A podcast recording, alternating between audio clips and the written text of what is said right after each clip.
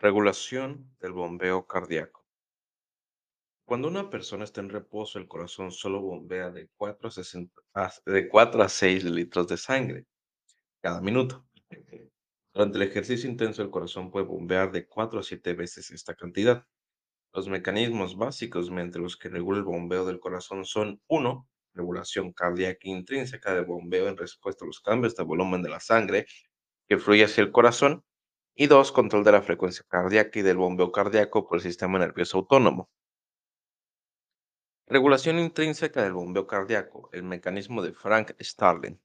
En el capítulo 20 se verá que en la mayoría de las situaciones la cantidad de sangre que bombea el corazón cada minuto está determinada en gran medida, por lo general, por la velocidad del flujo sanguíneo hacia el corazón desde las, desde las venas que se denomina retorno venoso. Es decir, todos los tejidos periféricos del cuerpo controlan su propio flujo sanguíneo local y todos los flujos tisulares locales se combinan y regresan a través de las venas hacia la aurícula derecha. El corazón a su vez bombea automáticamente hacia las arterias esta sangre que le llega, de modo que puede fluir de nuevo por el circuito.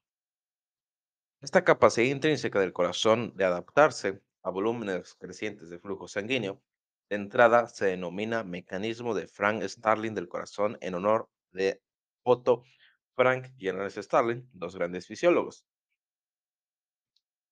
Básicamente, el mecanismo de Frank Starling significa que cuanto más se distiende el corazón cardíaco durante el corazón cardíaco, el músculo cardíaco durante el llenado, mayor es la fuerza de contracción y mayor es la cantidad de sangre que bombea hacia la aorta. Otra vez, que cuanto más sea, que cuanto más se distiende el músculo cardíaco durante el llenado, mayor es la fuerza de contracción y mayor es la cantidad de sangre que bombea hacia la aorta. O, enunciado de otra forma, dentro de los límites fisiológicos, el corazón bombea toda la sangre que le llega procedente de las venas. ¿Cuál es la explicación del mecanismo de Frank Starling? Cuando una cantidad adicional de sangre fluye hacia los ventrículos, el propio músculo cardíaco es distendido hasta una mayor longitud. Esta distensión a su vez hace que el músculo se contraiga con más fuerza porque los filamentos de actina y de miocina son desplazados hacia un grado de superposición más cercano al óptimo para la generación de fuerza. Por tanto, el ventrículo, debido al aumento de la función de bomba, bombea automáticamente la sangre adicional hacia las arterias. Esta capacidad del músculo distendido hasta una longitud óptima de contraerse con un aumento de trabajo cardíaco es característica de todo el músculo estriado, como se explica en el capítulo 6, y no es simplemente una característica del músculo cardíaco. Además del importante efecto del aumento de longitud del músculo cardíaco, hay otro factor que aumenta la función de bomba del corazón cuando aumenta su volumen. La distensión de la pared de la aurícula derecha aumenta ah, directamente la frecuencia, la frecuencia cardíaca en un, 20 en un 10 a 20%, lo que también contribuye a aumentar la cantidad de sangre que se bombea cada minuto, aunque su contribución es mucho menor que la del mecanismo de Frank Starling. Como se expone en el capítulo 18, el estiramiento de la aurícula activa también, eh, activa también receptores de estiramiento y un reflejo nervioso llamado reflejo de Weinbridge, que es, transmitido por el nervio vago y puede incrementar la frecuencia cardíaca de un 40 a un 60%. Curvas de función ventricular. Una de las mejores formas de expresar la capacidad funcional de los ventrículos de bombear sangre es mediante las curvas de función ventricular. La figura 9.12 muestra este tipo de curvas. Un segundo. Ah, eh, de este tipo de curvas de función ventricular denominada curva de trabajo sistólico. Obsérvese que a medida que aumenta la presión auricular de cada uno de, lo- de cada uno de los lados del corazón, el trabajo sistólico de este lado aumenta hasta que alcance el límite de la capacidad de bombeo del ventrículo. La figura 9.13 muestra otro tipo de curva de función ventricular denominada curva de gasto ventricular. Las dos curvas de esta figura representan la función de los ventrículos del corazón humano basadas en datos extrapolados de estudios de- con animales experimentales. A medida que aumentan las presiones de las aurículas derecha e izquierda, también lo hacen los volúmenes ventriculares por minuto respectivos. Así, las curvas de función ventricular son otra forma de expresar el mecanismo de Frank Starling del corazón.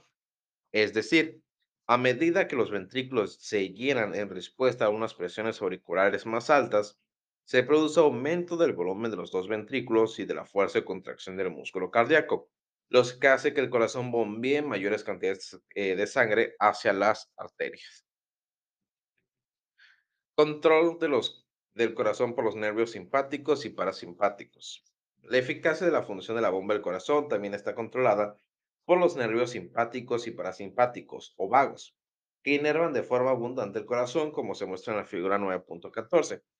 A nivel de estados de presión auricular de entrada, la cantidad de sangre que se bombea cada minuto, gasto cardíaco, con frecuencia se puede aumentar más de un 100% por la estimulación simpática. Por el contrario, el gasto se puede disminuir hasta un valor tan bajo como cero o casi cero por la estimulación vagal o parasimpática. Mecanismos de excitación del corazón por los nervios simpáticos. La estimulación simpática intensa puede aumentar la frecuencia cardíaca en seres humanos adultos jóvenes desde la frecuencia normal de 70 latidos por minuto hasta 180, 200 y raras veces incluso 250 latidos por minuto. Además, la estimulación simpática aumenta la fuerza de contracción cardíaca hasta el doble de lo normal, aumentando de esta manera el volumen de sangre que se bombea y aumentando la presión de eyección. Así, con frecuencia, la estimulación simpática puede aumentar el gasto cardíaco máximo hasta dos o tres veces, además del aumento del gasto que produce el mecanismo de Frank Starling que ya se ha comentado.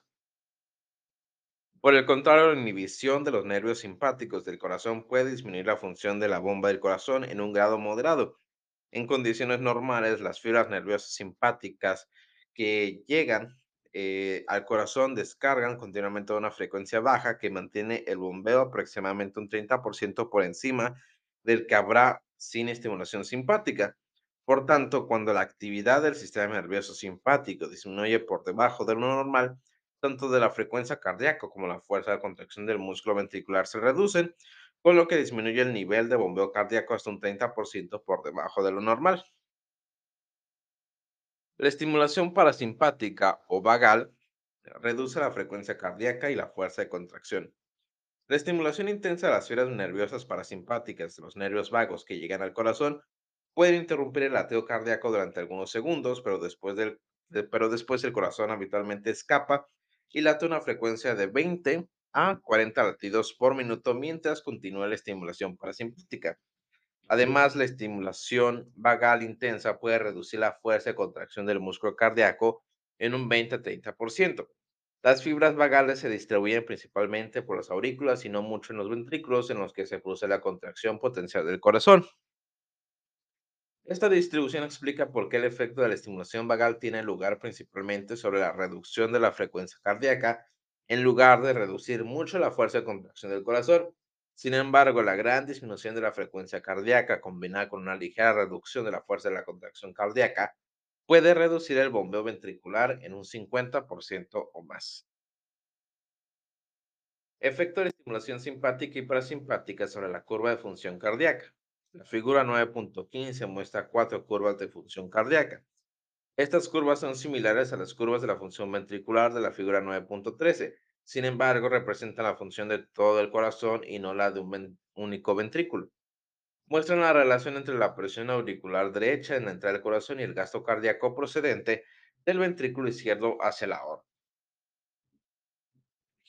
Las curvas de la figura 9.15 muestran que a cualquier presión auricular derecha dada, el gasto cardíaco aumenta durante el aumento de la estimulación simpática y disminuye durante el aumento de la estimulación parasimpática. Estas modificaciones del gasto que se producen por la estimulación del sistema nervioso autónomo se deben tanto a modificaciones de la frecuencia cardíaca como a modificaciones de la fuerza contráctil del corazón. Efectos de los iones potasio y calcio sobre la función cardíaca. En el análisis de los potenciales de membrana del capítulo 5 se señaló que los iones potasio tienen un efecto marcado sobre los potenciales de membrana y en el capítulo 6 que los iones de calcio desempeñan una función especialmente importante en la activación del proceso contráctil del músculo. Por tanto, no debe sorprender que la concentración de cada uno de estos dos iones en los líquidos extracelulares tenga efectos destacados sobre la función de la bomba del corazón. Efecto de los iones potasio. El exceso de potasio hace que el corazón esté dilatado y flácido y también reduce la frecuencia cardíaca. Grandes cantidades de potasio también, pueden bloquear la conducción del impulso cardíaco desde las aurículas hacia los ventrículos a través del asa auriculoventricular. La elevación de la concentración de potasio hasta solo 8 a 12 miliequivalentes por litro, 2 a 3 veces el valor normal, puede producir una profunda debilidad del corazón, una alteración del ritmo cardíaco e incluso la muerte. Estos efectos se deben parcialmente al hecho de que una concentración elevada de potasio en los líquidos extracelulares reduce el potencial de membrana en reposo de las fibras del músculo cardíaco. Es decir, la alta concentración de potasio en el líquido extracelular despolariza parcialmente a la membrana celular, lo que provoca que el potencial de membrana sea menos negativo. Cuando disminuye el potencial de membrana, también lo hace la intensidad del potencial de acción, lo que hace que la concentración, la contracción del corazón sea progresivamente más débil. Efecto de los iones calcio. Un exceso de iones calcio produce efectos casi exactamente contrarios a los, que los, a los de los iones potasio, haciendo que el corazón progrese hacia una contracción espástica. Este efecto está producido por el efecto directo de los iones calcio en el, en el inicio del proceso contráctil cardíaco, como se explicó antes en este mismo capítulo. Por el contrario, el déficit de iones calcio produce debilidad cardíaca, similar al efecto de la elevación de la concentración de potasio. Afortunadamente, las concentraciones de iones calcio en la sangre normalmente están reguladas en un intervalo muy estrecho. Por tanto, los efectos cardíacos de las concentraciones anormales de calcio raras veces tienen significado clínico.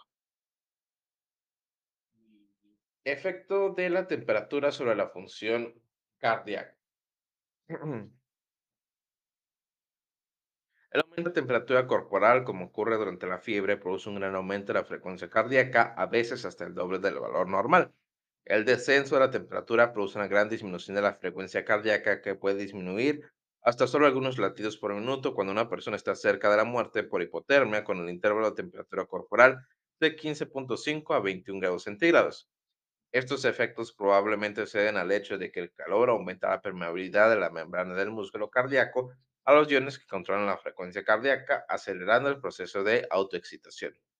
La fuerza contráctil del corazón con frecuencia se incrementa transitoriamente cuando hay un, cuando hay un aumento moderado de la temperatura, como ocurre durante el ejercicio corporal, aunque una elevación prolongada de la temperatura agota los sistemas metabólicos del corazón y finalmente produce debilidad. Por tanto, la función óptima del corazón depende mucho del control adecuado de la temperatura corporal, mediante los mecanismos que se explicarán más adelante.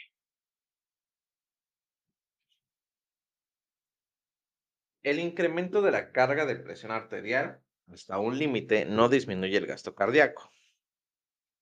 Obsérvese que en la figura nueve punto dieciséis que el aumento de la presión arterial de la aorta no reduce el gasto cardíaco hasta que la presión arterial media aumenta por encima de aproximadamente 660 milímetros de mercurio.